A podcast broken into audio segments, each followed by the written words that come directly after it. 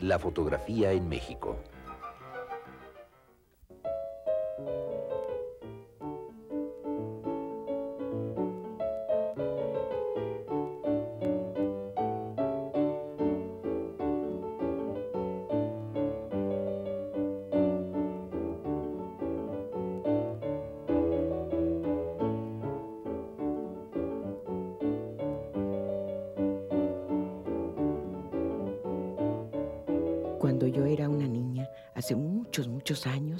Vi llegar la primera cámara fotográfica a Veracruz, una de las que construyó Daguerre.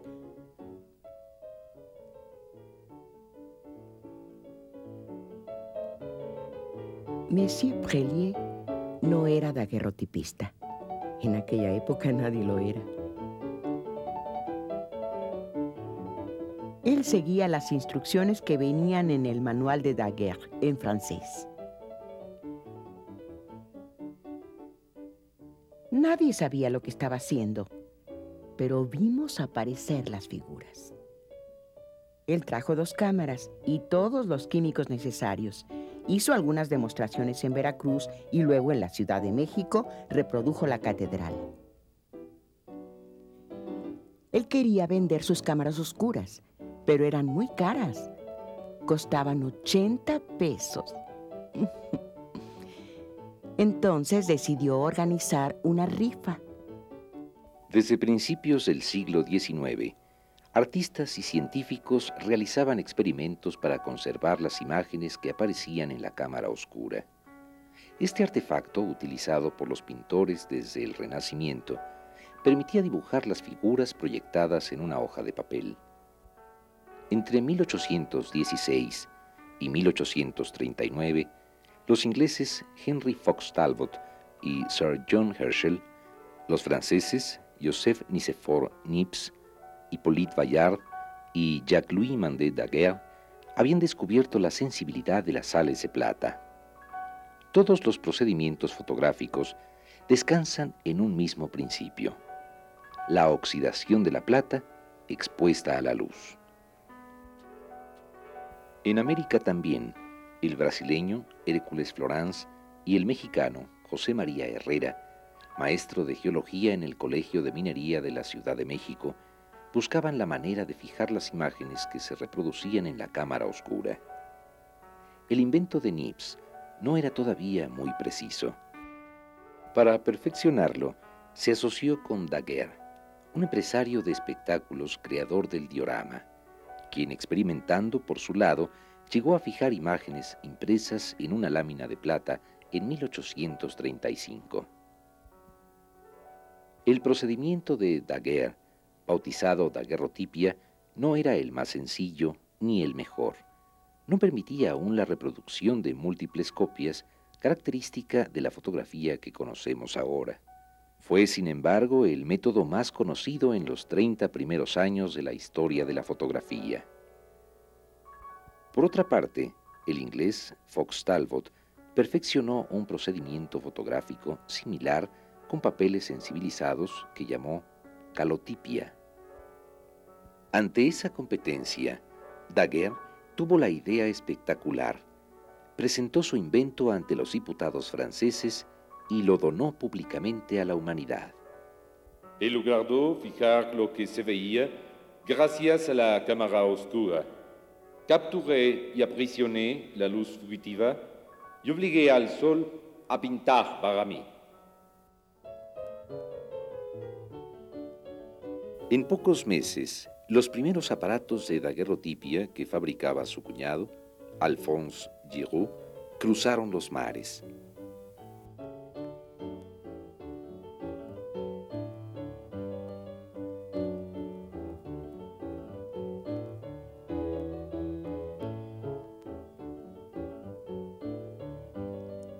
Entonces éramos unos simples aficionados.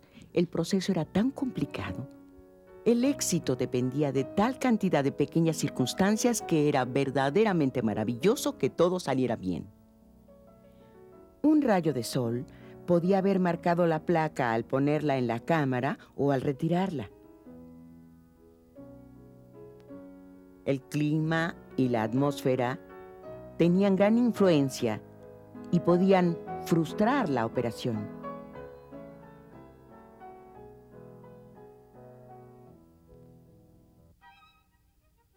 Para realizar un daguerrotipo se necesitaba una lámina de cobre como la que se usaba para el grabado.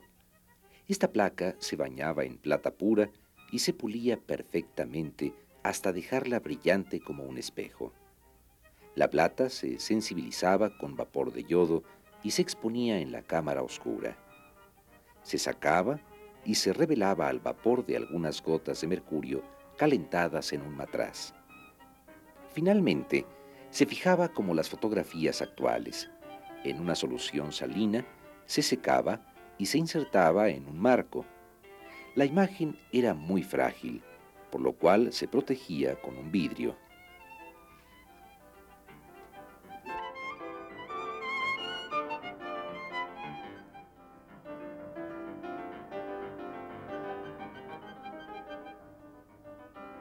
Desde 1841, varios comerciantes de la Ciudad de México vendían cámaras, lentillas y químicos para que los aficionados pudieran realizar daguerrotipos. Cuando empezamos en este negocio, después de la invasión norteamericana, todo mundo quería su retrato. A la gente le gustaban mucho porque eran como, como pequeñas joyas. Eran como espejitos en los cuales aparecía de repente una figura. Eran lindísimos, en sus estuches forrados de terciopelo. Los había de todos tamaños y para todos los gustos. Los que llamaban Jenny Lynn y Union Cases eran los más bonitos y los mandábamos traer de Nueva Orleans. Ahora ya nadie se acuerda de eso. A cualquier cosa le llaman daguerrotipo. Ambrotipos, melanotipos, ferrotipos. Para la gente es lo mismo.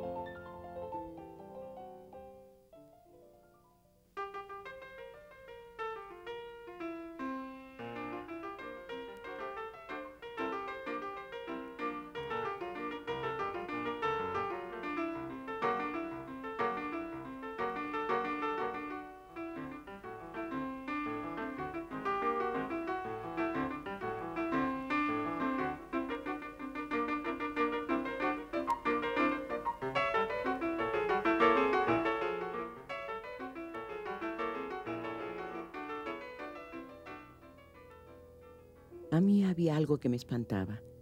Era como verse en un espejo y estar muerta al mismo tiempo.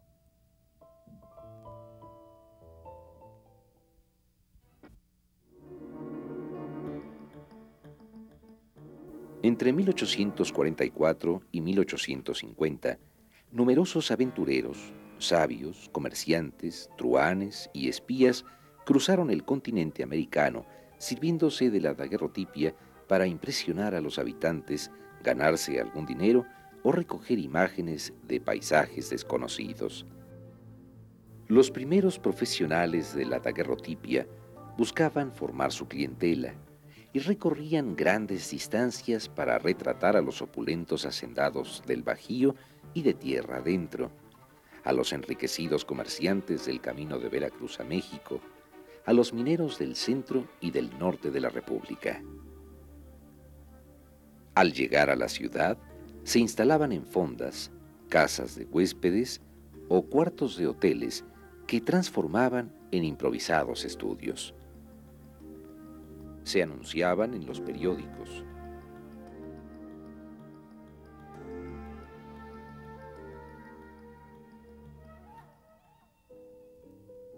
En aquellos años todo era más fácil. No había tanta competencia. Los daguerrotipistas llegaban y se iban luego, luego. Los primeros en llegar fueron los franceses, lógicamente. Filogón Daviet pasó por aquí y se fue a Sudamérica. Al contrario, Mangel Dumenil venía de Argentina. Después empezaron a llegar los norteamericanos. Andrew Halsey, Randall Hoyt, Costin, y Oliver Turner. Halsey siempre traía novedades. Las lentillas austriacas, los aceleradores de Poitevin. Y Hoyt fue el primero en mostrarnos cómo se debían colorear los daguerrotipos, con pinceles finísimos de pelo de Marta o plumilla de paloma.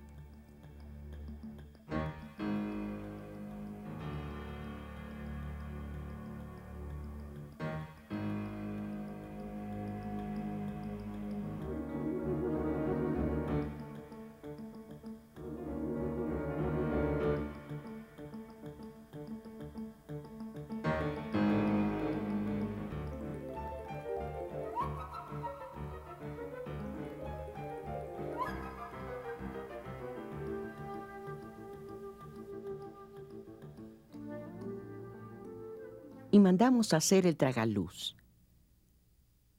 Ampliamos las escaleras.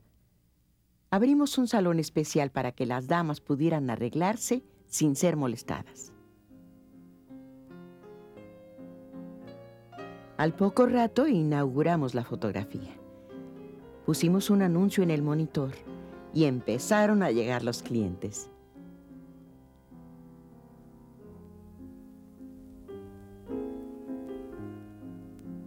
Para mayor perfección, recomendaba a las damas que vistieran con trajes negros o de colores oscuros. Los adornos y las joyas negras aumentaban la hermosura en el daguerrotipo. También les recomendaba que tuvieran el menor lustre como fuera posible. Los caballeros podían usar chalecos y corbatas negros. Y los niños usar trajes estampados o a cuadros, también oscuros.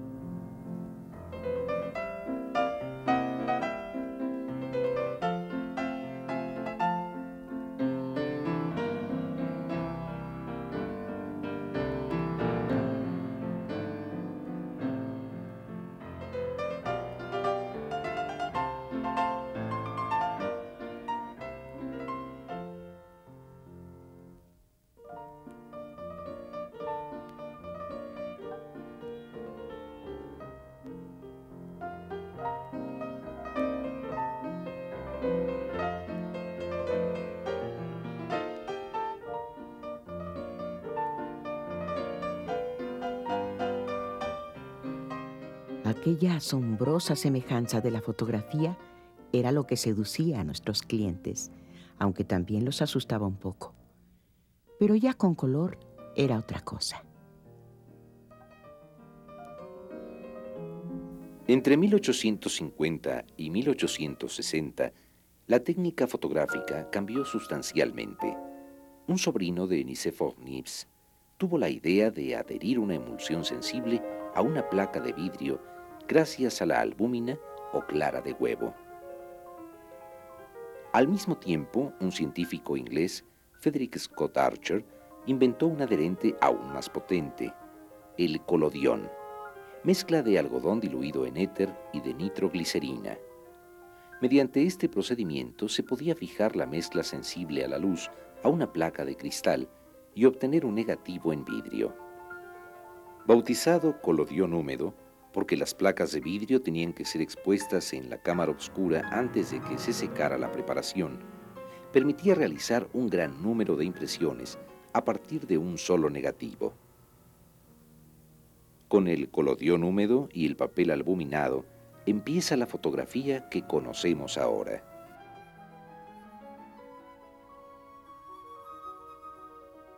El ambrotipo es un negativo en vidrio con emulsión de colodión húmedo ligeramente sobreexpuesto. Al colocar esta imagen sobre un fondo oscuro, da la apariencia de una imagen positiva. Con los mismos formatos que las placas de daguerrotipia, los ambrotipos podían insertarse en los estuches comerciales de cuero o baquelita. El ambrotipo proporciona una sensación de relieve que los fotógrafos trataron de destacar recortando la figura y yuxtaponiéndola a un fondo pintado a mano. Esta variante, patentada en Inglaterra, tuvo un enorme éxito en México entre 1858 y 1862.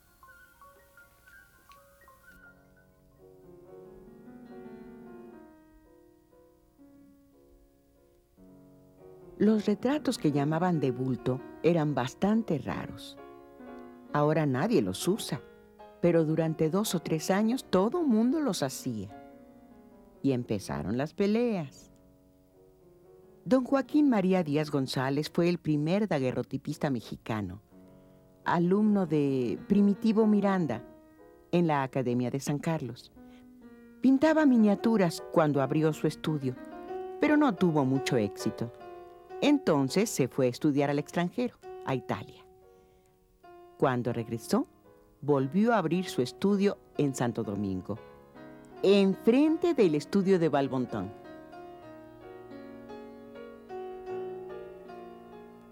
Fue una guerra a muerte.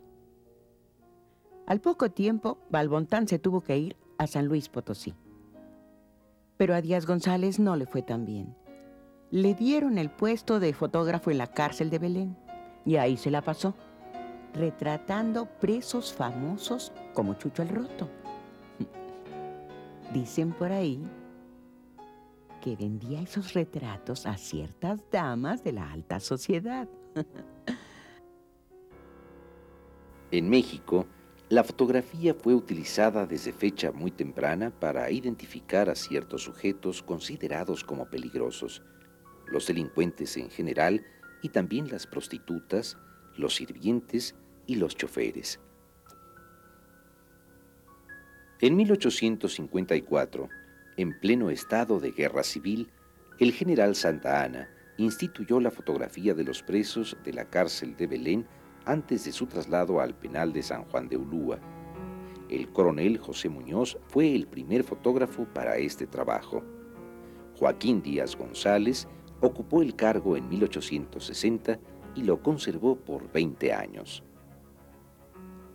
En 1865, Maximiliano mandó retratar a las prostitutas en un intento por prevenir la extensión de enfermedades venéreas.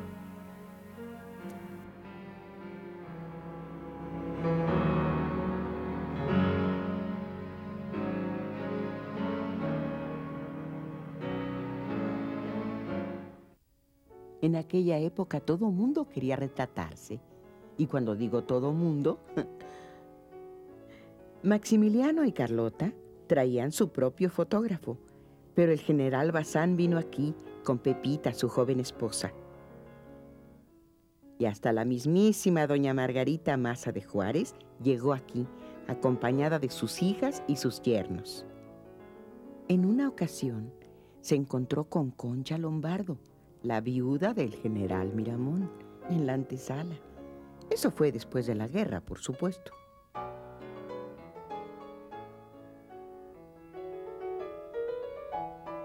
Mi marido tuvo que irse a Francia a estudiar nuevas técnicas y yo me quedé sola varios meses sin saber qué hacer. Cuando volvió, un poco antes de la guerra con los franceses, trajo un montón de cosas. Ya se empezaban a hacer las tarjetas, las famosas cartes de visite, que llamábamos imperiales. Y se compró una cámara alemana de lentes múltiples preciosa.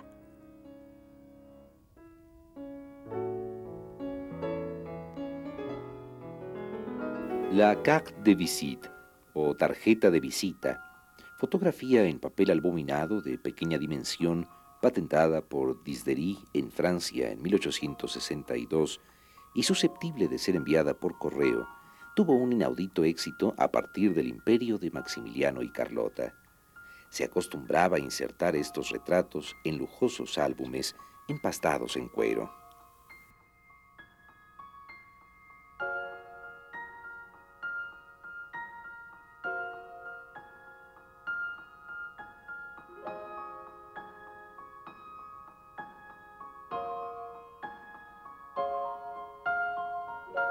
Imágenes de seres que con sus actitudes, sus hábitos, sus modas, su lenguaje y hasta con su fisonomía de rostro y ademanes dibujan una manera de ser sui generis y definen el carácter íntimo, desvanecido por lejano, de la historia civil y política de un México fugado ya, inevitablemente, de la memoria ciudadana y extranjero a nuestros conceptos y a nuestra sensibilidad. El retrato detiene al sujeto en su cronología personal, permite constatar la propia existencia, la manera individual de ser, La fotografía alimenta la memoria privada y colectiva. Permite conocer íntimamente el rostro de los políticos en turno, de las actrices de moda y de los escritores admirados.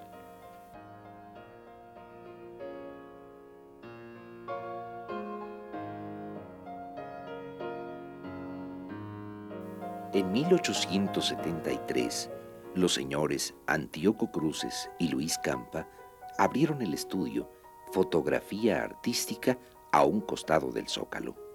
Tenían cuatro pisos de salones, galería de exposición, vestidores para los señores y las señoras, además de los laboratorios y del estudio azul en la azotea.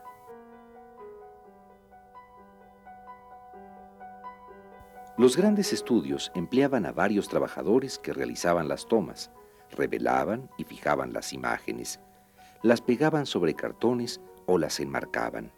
Muchas veces la esposa del fotógrafo o sus hijas les ayudaban en estas complejas tareas.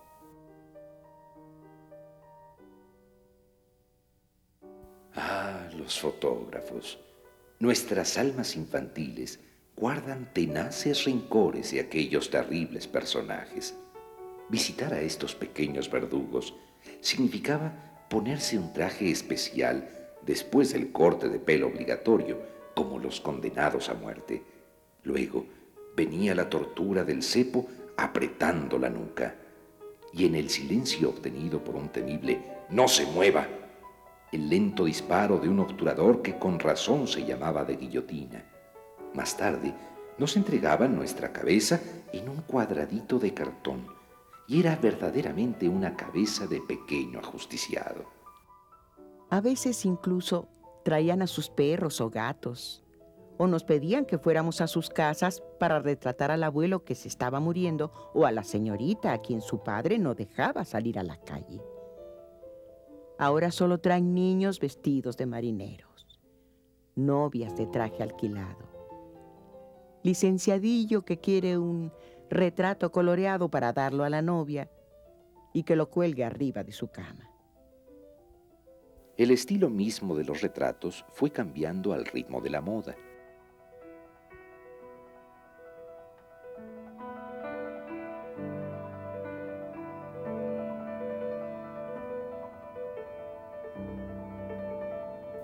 Finales del siglo, los grandes fotógrafos de estudio de la Ciudad de México realizaban retratos retocados, de iluminación muy cuidada y tratados con grasas que borraban los efectos del rostro. En provincia, sin embargo, algunos fotógrafos continuaron retratando a sus clientes de pie frente a un telón pintado hasta muy entrado el siglo XX. La posibilidad de conservar imágenes fieles a la realidad modificó radicalmente la visión del mundo y de sí mismos que tenían los hombres del siglo XIX.